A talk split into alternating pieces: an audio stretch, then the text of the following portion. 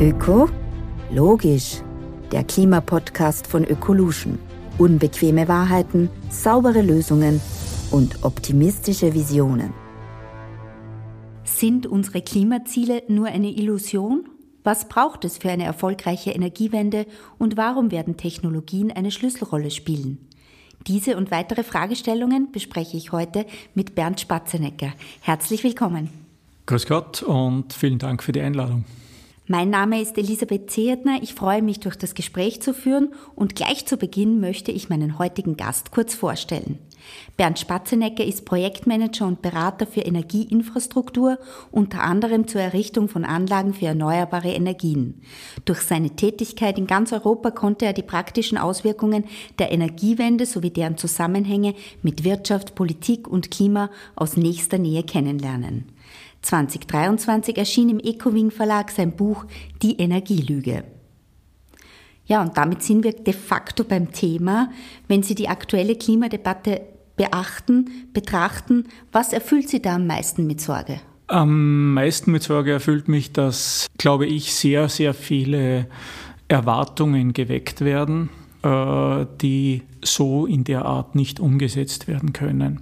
Also Erwartungen an die Zeithorizonte äh, für eine Energiewende, Erwartungen an die Möglichkeiten, die man überhaupt hat, diesen Klimawandel zu stoppen und dass diese äh, unerfüllten Erwartungen dann ähm, auch äh, sehr stark Auswirkungen darauf haben, wie die, sagen wir jetzt zum Beispiel die Klimakleber, um jetzt gleich ein Stichwort zu nehmen, äh, dass bei denen die Enttäuschung und äh, Frustration sehr stark wächst, weil auf der einen Seite sehr hohe Erwartungen geweckt werden und auf der anderen Seite diese Sachen nicht leicht erfüllbar sind.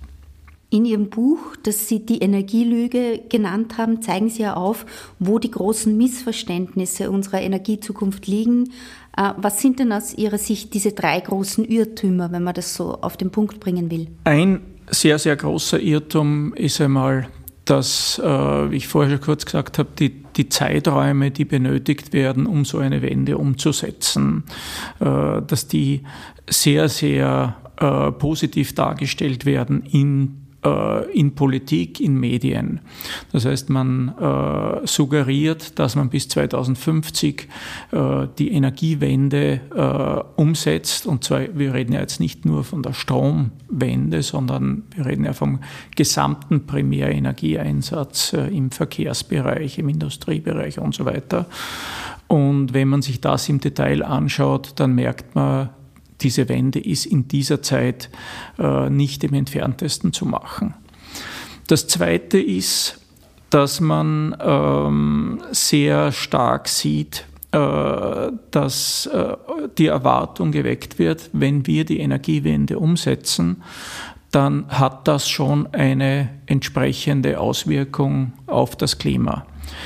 Und äh, da muss man ganz einfach einmal sagen, wir Europa ist keine, keine Insel. Wir können uns natürlich nicht vom Weltklima abkoppeln.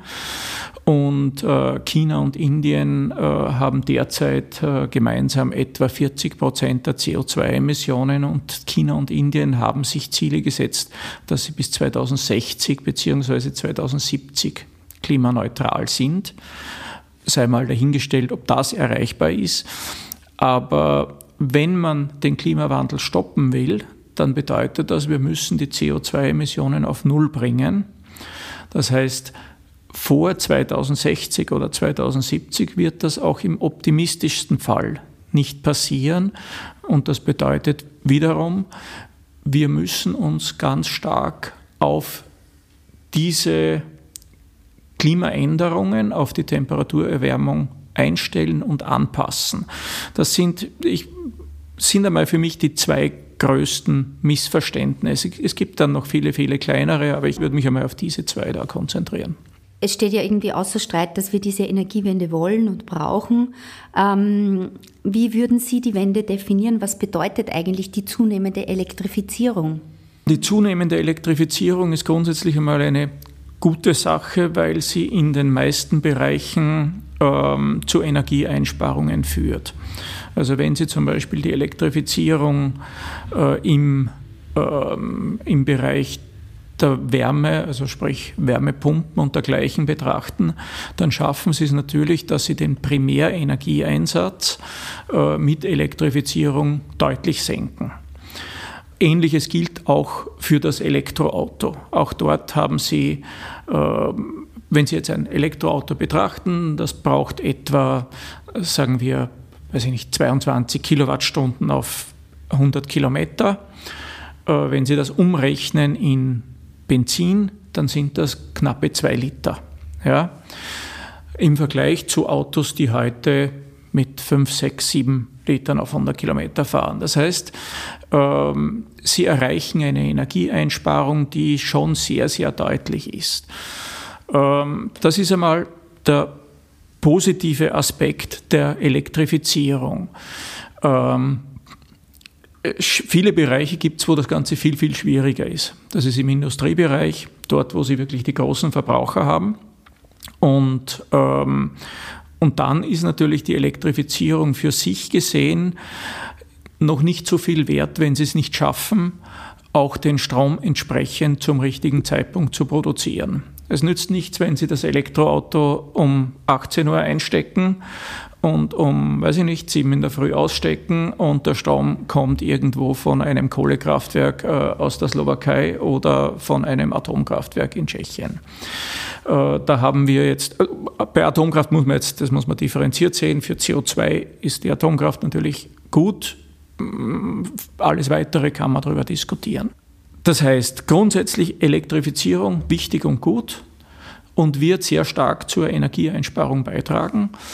Aber es ist zu betrachten, woher bekomme ich die Energie in den wind- und sonnenschwachen Monaten? Kann ich Speicher aufbauen? Geht das alles? Und da stellen sich natürlich sehr, sehr viele Fragen. Da schließe ich gleich mit einer dieser Fragen an. Ist es denn überhaupt möglich, dass wir zu 100 Prozent erneuerbare Energie im Sinne von Strom zur Verfügung haben? Oder ist das eher Richtung Illusion? Für Österreich ist es relativ schwierig, weil äh, man hat einfach begrenzte Flächen zur Verfügung. Ähm, ich habe im Buch schon dargelegt, äh, welche Flächen dafür notwendig sind und grundsätzlich äh, ist es nicht unmöglich. Also grundsätzlich geht es für Österreich schon. Aber wenn man natürlich betrachtet, wie groß die Widerstände sind aus der Bevölkerung äh, gegen Windkraftanlagen, auch gegen äh, große Photovoltaik. Äh, wenn man betrachtet, dass wir ähm, Bodenversiegelung und dergleichen, dass ja das auch ein, ein, ein äh, großes Thema ist, dass kombinierte äh, landwirtschaftliche und Photovoltaikanlagen, dass das noch nicht wirklich äh, besonders spruchreif ist momentan, dann sieht man schon, wie groß die Engpässe sind. Und das wäre jetzt nur einmal Wind und, und, und Photovoltaik. Dann gibt es Geothermie, es gibt äh, Biomasse. Alles benötigt Flächen, benötigt äh, auch äh, ein entsprechendes, eine entsprechende positive Resonanz in der Bevölkerung und benötigt viel Zeit. Grundsätzlich, wie gesagt, halte ich es nicht für unmöglich, aber wenn man sich die aktuelle äh, Situation und die aktuellen Widerstände anschaut, für sehr schwierig. Ich bleibe vielleicht gleich kurz bei dem Stichwort Widerstände. Ähm, Sie schreiben ja in Ihrem Buch, dass wir sehr, sehr viele Windkraftwerke und riesige Speicher benötigen werden. Und dieses Spannungsfeld Landschafts- und Naturschutz ist natürlich sehr extrem. Könnte man das auch anders formulieren und sagen, die Klimaschützer stehen sich da selbst im Wege? Man könnte so formulieren. Ich würde jetzt ähm, es vielleicht gar nicht unbedingt jetzt auf den Klimaschutz allein beziehen. Es ist ähm, es ist äh, Artenschutz. Artenschutz ist immer ein großes Thema und ist gerade in den ganzen äh, UVP-Prüfungsverfahren äh, oft eines der schwierigsten Themen. Ähm, also da würde ich jetzt von Klimaschutz einfach den Begriff etwas weiter fassen. Und grundsätzlich gibt es halt eine, ähm, doch eine, eine, eine große Kultur auch das, des Verhinderns allgemein. Das sind jetzt gar nicht unbedingt äh, Klima-Umweltschützer, sondern das sind halt Leute, die eine derartige Anlage halt nicht in der Nähe haben wollen und dann halt auch mit Mitteln der Umweltschutz- und Klimaschutzargumente dagegen kämpfen. Äh, wenn man zum Beispiel äh, schaut in Gemeinden, wo es schon Windkraft gibt, äh, ist die Zustimmung zu weiteren Anlagen normalerweise deutlich größer. Also ich glaube, da gibt's äh, auf der Seite der Politik äh, viel zu tun. Auch die Projektentwickler können da einiges mehr beitragen, indem sie die Bevölkerung früher und vernünftiger einbinden. Aber grundsätzlich äh, ist es schon ein, ein, großes, ein großes Thema, diese, diese Verzögerung äh, von Anlagen, wo Anlagengenehmigungsverfahren äh, zwischen fünf und zehn Jahren dauern, manchmal länger. Also wir werden auf jeden Fall auch bei diesen Genehmigungen oder bei diesen Verfahren unter Anführungszeichen Gas geben müssen, damit es uns gelingt, schneller oder möglichst realistisch unsere gesetzten Ziele zu erreichen. Ich bleibe gleich beim Stichwort Gas. Welche Rolle wird denn das Gas, heute noch fossil, in Zukunft hoffentlich grün, im künftigen Energiemix spielen? Es wird eine, eine abnehmende Rolle spielen, das ist, äh, das ist schon klar. Ähm, aber ich glaube, dass die Rolle nicht so schnell abnehmen wird, weil das Gas zu ersetzen, es sind einfach riesige Energiemengen. Gas wird, wenn das Ganze so läuft, wie sich jetzt, äh, wie man sich die Energiewende vorstellt, wird mehr und mehr dazu dienen, Spitzenlasten abzudecken, kurzfristige Engpässe zu decken und nach und nach durch Wasserstoff oder, oder ähnliche äh, Sachen ersetzt werden. Aber da haben wir natürlich schon ein riesiges Problem und das ist äh, die fehlende Wirtschaftlichkeit. Das heißt, mit der Wirtschaftlichkeit äh, von Gasersatz, also Gasersatz hört sich jetzt blöd an, vom Ersatz vom fossilen Erdgas mit Wasserstoff, da schaut es einfach sehr, sehr schlecht aus, weil der Wasserstoff einfach um ein viel, vielfaches teurer ist und äh, es derzeit eigentlich noch keine vernünftigen äh, Businessmodelle gibt, das äh, entsprechend umzusetzen. Also es ist kein besonders positiver Ausblick. Ich glaube, es wird uns Gas wird uns noch lange erhalten bleiben. Und Sie haben zuerst äh, die Rolle von Gas sozusagen für Spitzenlasten angesprochen. Vielleicht können Sie für unsere Zuhörer noch ein bisschen detaillierter erklären, äh, was das genau bedeutet. Windkraft, Photovoltaik äh, ist bekanntermaßen fluktuierend. Das heißt, das ist, der Strom wird dann erzeugt, wenn Wind bläst, wenn die Sonne scheint. Ähm, wir haben in Österreich oder in Mitteleuropa die Situation, dass wir im Winter mehr Strom, mehr Energiebedarf haben und wir haben gleichzeitig weniger Energieerzeugung, weil eben aufgrund der Wetterlagen. Ähm, diese Lücken, die teilweise so groß sind, dass man fast 100 Prozent abdecken muss, das ist die berühmte Dunkelflaute, wenn also äh, Nacht- oder Nebellagen und kein Wind, dann muss man äh, mehr oder weniger die gesamte Stromerzeugung äh, durch Ersatzkraftwerke abdecken. Und da kommt momentan halt fast nur äh, Erdgas in Frage. Äh, dann gibt es noch zusätzlich gibt's die Wasserkraftspeicher, also Pumpspeicherkraftwerke und ein paar andere. Also Biomasse hat auch die, ähm, die Möglichkeit, da etwas beizutragen. Aber diese Energie, das ist einfach sehr, sehr viel, das da abgedeckt werden muss und das versorgt werden muss. Äh, und da gibt es sehr, sehr wenige Möglichkeiten derzeit. Wie steht es denn um die sogenannte Versorgungssicherheit in Österreich? Ich meine, es geistert ja immer dieses Wort Blackout herum. Die Versorgungssicherheit in Österreich ist also, wenn man sich die Zahlen anschaut, der Netzausfälle und dergleichen, ist sehr, sehr, ist sehr, sehr gut. Und da muss man jetzt natürlich mit einer großen Einschränkung äh, das Ganze betrachten. Wir haben äh, bekanntermaßen, äh, importieren wir nach wie vor äh, viel Erdgas aus Russland. Und äh, wir haben jetzt momentan unsere Speicher sehr, sehr gut gefüllt.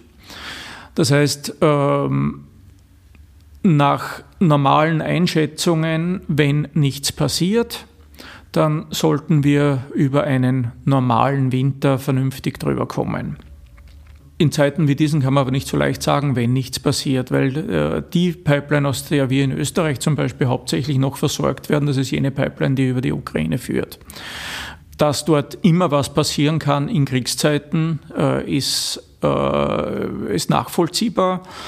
Und dass äh, im Jahr, äh, ich glaube 2025, äh, Ukraine schon gesagt hat, sie wird diese Transitvereinbarungen äh, nicht verlängern, ist auch bekannt. Das heißt, wir werden noch längere Zeit äh, versorgungsmäßig Schwierigkeiten haben. Äh, ich befürchte jetzt nicht unmittelbar irgendwelche großflächigen Stromausfälle im Sinn eines großen Blackout. Aber wenn es im Winter eng wird, dann haben wir wenig Möglichkeiten, das Gas irgendwo anders herzubekommen, weil ganz einfach in ganz Europa äh, die Importkapazitäten relativ gering sind, die verbliebenen. Also diese LNG-Terminals, also dieses verflüssigte Erdgas, äh, da gibt es ein paar. Und äh, damit schaffen wir es nicht, dass wir jetzt Deutschland, Österreich und so weiter ausreichend versorgen. Sie haben vorher schon in, angesprochen, das Klima ist eine globale Herausforderung. Ähm, wie sehen Sie da jetzt die Rolle von Österreich und der EU? Äh, was können wir beitragen, was müssen wir bewirken? Ich denke, als EU können wir versuchen, dass wir technologischer Vorreiter sind. Wir können schauen, dass wir Technologien weiterentwickeln, äh, Technologien äh, serienreif machen.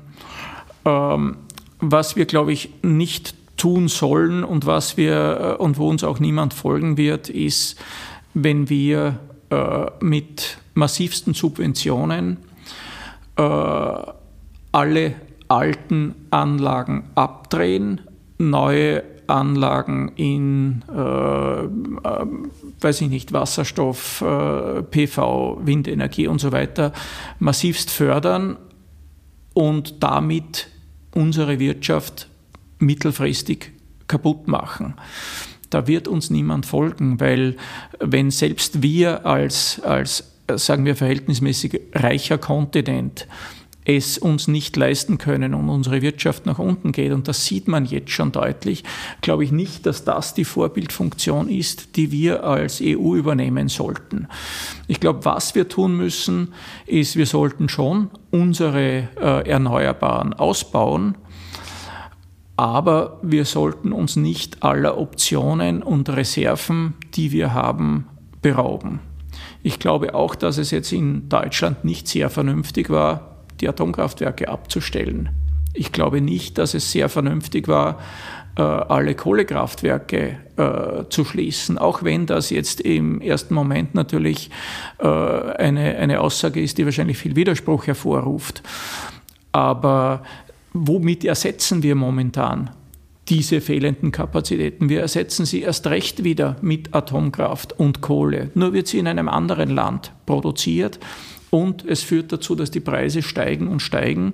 Und wir werden äh, in den nächsten Jahren noch weiterhin steigende Preise erleben, denke ich. Also es ist äh, die Vorreiterrolle, die wir, äh, die wir spielen sollten, denke ich, ist im technologischen, in der Weiterentwicklung von Technologien, in der Forschung, in äh, Pilotprojekten, aber nicht im äh, langfristigen Subventionieren von Technologien. Sie schreiben ja in Ihrem Buch auch sinngemäß, dass wir auf dem besten Weg sind, den leichtesten Teil der Energiewende umzusetzen. Das letzte Stück wird wohl das schwierigste und teuerste Weg. Wie genau ist denn das zu verstehen? Der leichte Teil ist der, Windkraft, Photovoltaik, diese Sachen auszubauen, Geothermie, äh, Biomasse. Das geht, weil diese Technologien äh, vielleicht zwar nicht äh, für sich konkurrenzfähig sind momentan, aber doch schon sehr, sehr weit entwickelt sind. Der schwere Teil, äh, das ist die Umstellung in Industriesektoren, also dort, wo sie wirklich äh, schauen Sie sich die Stahlherstellung an, äh, Düngemittelherstellung und so weiter, chemische Industrie. Da ist es sehr, sehr schwierig und sehr, sehr teuer, diese Verfahren umzustellen. Und ein zweiter Teil, der momentan eigentlich fast ungelöst ist, ist die Speicherung der Energie. Natürlich können Sie Wasserstoff speichern. Es gibt auch äh, in Österreich, äh, äh unternimmt äh, ein Rohöl eine Rohölaufsuchungsfirma, also die RAG, äh, in den Speichern Versuche, diese mit Wasserstoff zu füllen und ist da auch ganz erfolgreich. Aber wie gesagt, das Ganze wirtschaftlich zu betreiben, das wird noch viele, viele Jahre dauern. Und äh, ich glaube nicht, dass wir es uns leisten können, äh, das mit Subventionen und mit viel ähm, Geld so zu gestalten, dass wir damit in Summe konkurrenzfähig sind. Der zweite Punkt ist, wir haben in wenn man sich jetzt äh, Deutschland anschaut, 2% Beitrag zu den äh, weltweiten Emissionen, europaweit auch nur einen bestimmten Anteil. Das heißt, man muss auch das in Relation sehen. Und ich glaube, wenn man diese, dieses Gleichgewicht zwischen Wirtschaftsentwicklung und, und, und, und der weiteren Entwicklung der Umwelt Themen und der CO2-Einsparung, wenn man das nicht im Auge behält, dann wird die Bevölkerung da nicht mehr lange mitgehen. Sie haben schon gesagt, ein Schlüssel kann die Technologie sein, bei der wir auch Vorbild sein können. Äh, an welche Technologien für die klimaneutrale Zukunft denken Sie da besonders? Ha, das, ist, äh, das ist schwierig, weil ähm, ich glaube, dass Wasserstoff eine Rolle spielen wird. Ich glaube, dass äh, Carbon Capture in kleineren Teilen eine Rolle spielen wird. Ich glaube, dass Atomkraft äh, in vielen, vielen Ländern eine Rolle spielen wird. In Österreich äh, auf absehbare Zeit nicht, aber äh, in großen Teilen Europas äh, denkt man an weitere Atomkraftwerke. Ähm, und das sind zum Beispiel diese da gibt es kleinere Einheiten, die da jetzt sehr stark forciert werden. Und äh, ob die Kernfusion irgendwann mal kommt, das wäre eine große Hoffnung, weil das äh, von den Umweltauswirkungen viel, viel äh, positiver wäre und, und mit viel geringeren äh, Halbwertszeiten auch, äh, auch eine beherrschbare Technologie. Und dann, glaube ich, gibt es einfach die vielen, vielen äh, inkrementellen Verbesserungen, die wir machen müssen. Äh, ein ganz wesentlicher Aspekt ist, denke ich, alles, was äh, die Kreislaufwirtschaft betrifft, also das Recycling und, äh, und der Einsatz von Rohstoffen. Ich glaube, da haben wir noch sehr, sehr viel Potenzial, das wir, glaube ich, auch nutzen müssen, weil äh, wir haben heute noch nicht über Rohstoffe gesprochen. Rohstoffe sind ein wesentlicher Teil der Energiewende. Rohstoffe, äh, ger gerade die für diese Energiewende, die sind knapp in sehr, sehr vielen Bereichen. Sie sind konzentriert auf Länder mit äh, sehr bedenklichen äh, politischen Strukturen. China Kongo, was weiß ich, also viele, viele Diktaturen. Und da wird äh, die Kreislaufwirtschaft und das Recycling zukünftig einfach eine sehr, sehr große Rolle spielen müssen. Und ich glaube, wenn wir in die, äh, diese Technologien reingehen und dort investieren, glaube ich, dass das wirklich einen Beitrag liefern kann.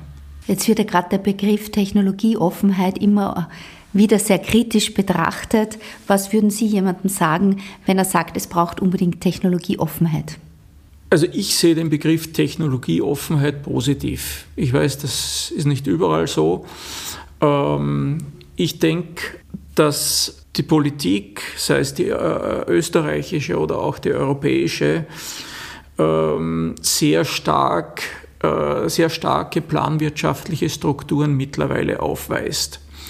Ich glaube, dass man äh, da der Illusion unterliegt, dass äh, Politiker äh, entscheiden können oder vorhersehen können, welche Technologien sich mittel- oder langfristig durchsetzen können.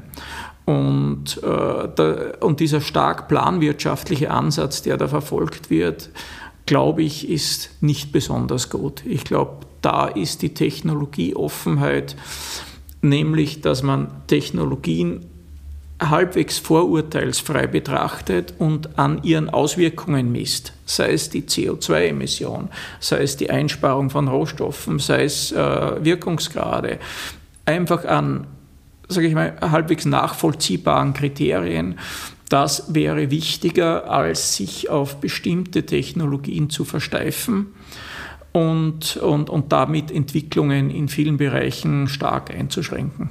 Wir haben jetzt viel über Politik, Technologie, Rahmenbedingungen gesprochen. Es gibt ja auch so etwas wie die Eigenverantwortung. Können wir unser Verhalten auch als Konsumenten, Bürger, Menschen ähm, entsprechend adaptieren oder ist das chancenlos?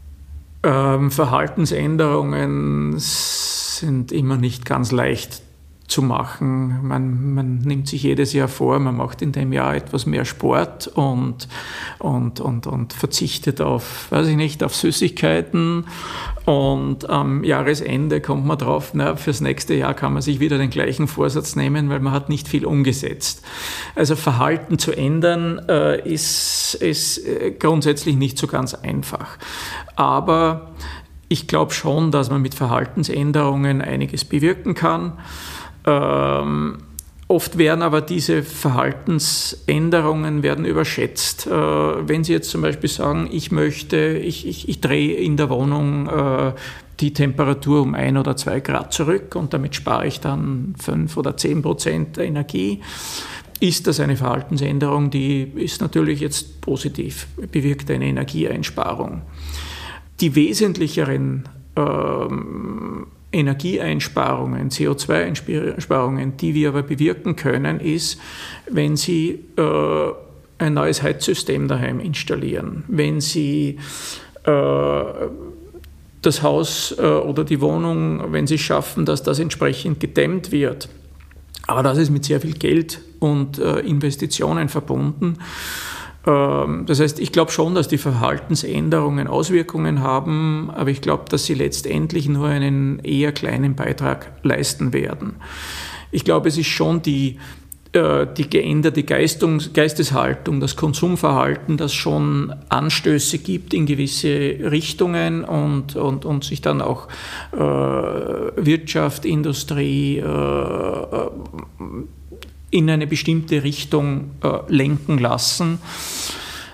Aber ich verspreche mir davon nicht allzu viel. Ich, vielleicht aufgrund meiner Herkunft, Ausbildung als äh, Techniker äh, vertraue ich da eher den technologischen Entwicklungen. Aber ich glaube auch, dass es die Vergangenheit gezeigt hat, dass die meist die größeren Auswirkungen bewirken.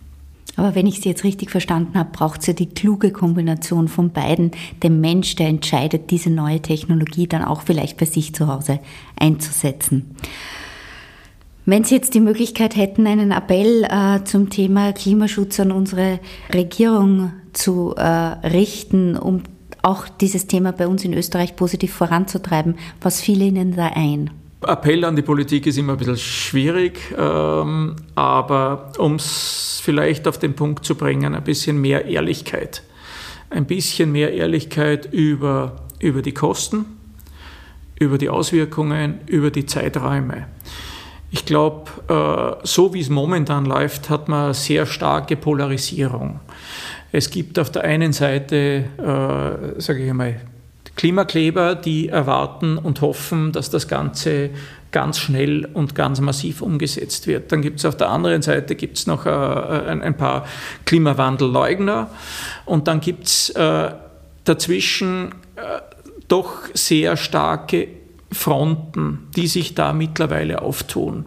Und ich glaube, dass sich diese Fronten nur auflösen lassen, wenn man ehrlicher die Auswirkungen kommuniziert, wenn man ehrlicher sagt, es dauert ganz einfach äh, eine gewisse Zeit, es verlangt äh, finanziellen Einsatz, es, äh, wie gesagt, Ehrlichkeit ist, ist, ist der Hauptaspekt und, äh, und den vermisse ich schon ganz stark, wenn, wenn man immer wieder Aussagen hört, naja, äh, wir halten am 1,5 Grad Ziel fest, wir halten am 2 Grad Ziel fest, obwohl jeder, der sich damit beschäftigt, weiß, der Zug ist abgefahren. Aber das wird nicht klar kommuniziert. Das, äh, da, das fehlt mir. Wie sieht es jetzt bei Ihnen persönlich aus? Was ist Ihr Beitrag äh, zum Klimaschutz, wo Sie sich ja fast den ganzen Tag mit dem Thema Energie beschäftigen? Mein beruflicher Beitrag ist, dass ich in äh, vielen Projekten mitwirke, wo äh, erneuerbare Energien umgesetzt werden und, und, und äh, wo, wo also bei öffentlichen und äh, privaten Auftraggebern äh, Energie äh, Projekte verwirklicht werden, die also signifikante Einsparungen an CO2 äh, bewirken. Das sind Großwärmepumpen, wo, wo, wo damit tausende Haushalte dann letztlich über Fernwärme versorgt werden. Das sind äh, Wasserstoffversuche, wo äh, Anlagen getestet werden und so weiter.